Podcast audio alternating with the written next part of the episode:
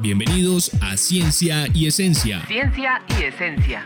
Ciencia es una rama del conocimiento de la humanidad. Para darle solución a un determinado problema. Se basa en la observación, experimentación. Experiencias teórico-prácticas. La ciencia es el norte de la humanidad.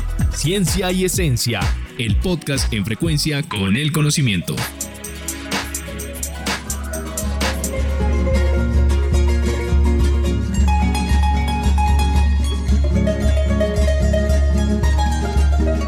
Hola, ¿qué tal? Bienvenidos a Ciencia y Esencia. Mi nombre es Cristian Cuellar y los invito a quedarse porque el episodio de hoy viene a dejarnos buenos conceptos sobre lo que es la coca. Sí, la coca y la transformación de un cultivo cuestionado por su uso, pero que también tiene aplicaciones muy importantes para los pueblos que la usan en la cotidianidad y las nuevas oportunidades que se abren dentro de otros mercados. ¿Quieren conocer más detalles? No se desconecten de Ciencia y Esencia.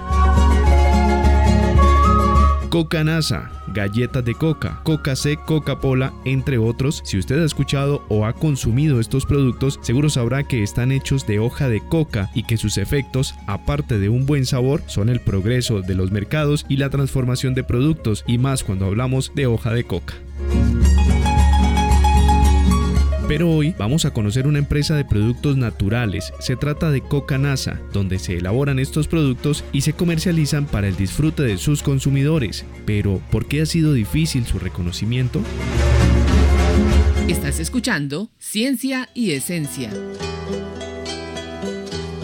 Volvamos a la historia. El primer producto al público se elaboró hace 20 años. Era hoja de coca tostada empacada en un tarro de plástico, especialmente para realizar infusiones. Para entonces, los clientes eran un pequeño círculo universitario, quienes con su curiosidad empezaron a tomar la infusión y hablaban del bienestar que le otorgaba esta ancestral planta. Pero si nos vamos un poco más atrás en el tiempo, descubriremos de dónde viene y los orígenes de la transformación de la hoja de coca. El pueblo indígena Nasa está ubicado en el suroccidente de Colombia. Es un pueblo milenario de arraigadas costumbres y tradiciones que expresa respeto profundo por la madre tierra, Umakiw, y conserva el equilibrio cósmico de su espacio vital mediante sus prácticas ancestrales, su pensamiento y su cosmovisión. El cultivo y consumo de la hoja de coca con fines medicinales y rituales hace parte del núcleo esencial y es condición de existencia e identidad cultural. Va desde lo ritual y sagrado a los usos cotidianos como medicina y alimento. Las hojas de coca se han utilizado en la alimentación desde tiempos inmemorables, sin registrar ningún efecto nocivo para la salud. Por el contrario, sus efectos y propiedades confirman su valor nutritivo y medicinal.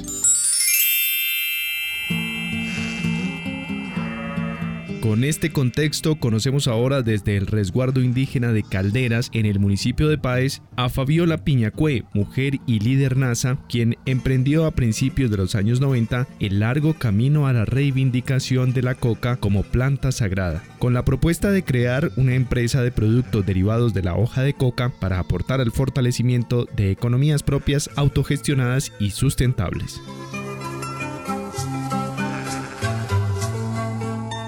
Yo trabajo con la coca por dos razones simplemente. Una, por la reivindicación de la autonomía de los pueblos indígenas. Y dos, la recuperación de la hoja de coca para los pueblos, porque nace una preocupación muy grande. Tomé la decisión de empezar a llevar la hoja de coca de persona a persona y creo que todavía lo seguimos haciendo, aún estamos en esa pedagogía, porque la gente ha olvidado la importancia de nuestra cultura, de nuestras prácticas culturales y entonces siempre están mirando qué van a decir los gringos, qué van a decir los europeos y qué van a decir los que vienen de afuera. Siempre toman los nosotros la decisión sobre lo que nos corresponde a nosotros.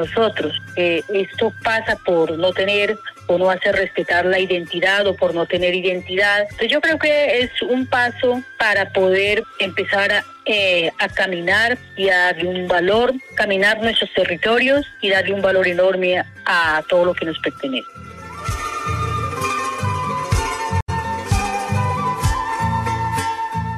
Hace más de 20 años, desde el corazón del territorio del municipio de Páez, surgió la necesidad de dar a conocer las bondades de la hoja de coca, de contar esa historia y enfrentarse, por medio de la misma cultura, de la misma coca, contra un imaginario negativo construido alrededor de la sagrada hoja. Emprender con la coca ha sido un camino de encuentro de culturas, con la pregunta de cómo hacerlo en un país azotado por el narcotráfico, en un contexto que ha satanizado la planta y ha subestimado sus posibilidades productivas y todos sus beneficios, pero que por medio de la tecnificación de los procesos y mostrando el lado positivo hoy sigue creciendo el consumo de las propiedades de esta planta.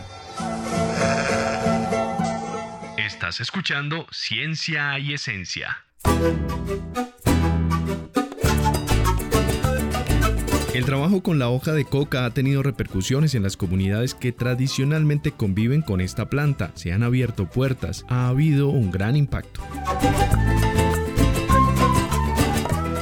un impacto positivo en el sentido de que ya la gente tenía miedo de tener en sus manos la hoja de coca porque a nuestros pueblos miembros herederos de la hoja de coca le quitaban su puchito de hoja de coca y se la tiraban al piso y eso es una humillación, eso es una... Eh, yo no tengo palabras para describir esta actitud tan agresiva, o sea, que le quiten lo más sagrado a uno, su medicina y se la tiren al piso y fuera de eso lo lleven preso a una persona y que haya estado en la cárcel pagando por llevar hoja de coca para sus prácticas culturales, pues eso es bastante indignante, ¿no? Así que este trabajo ha logrado que vean la hoja de coca en su en su conjunto, en su forma de ser. Y las comunidades indígenas creo que hoy ya se consideran con el derecho a defender la hoja de coca y, y acceder a ella y andar con ella.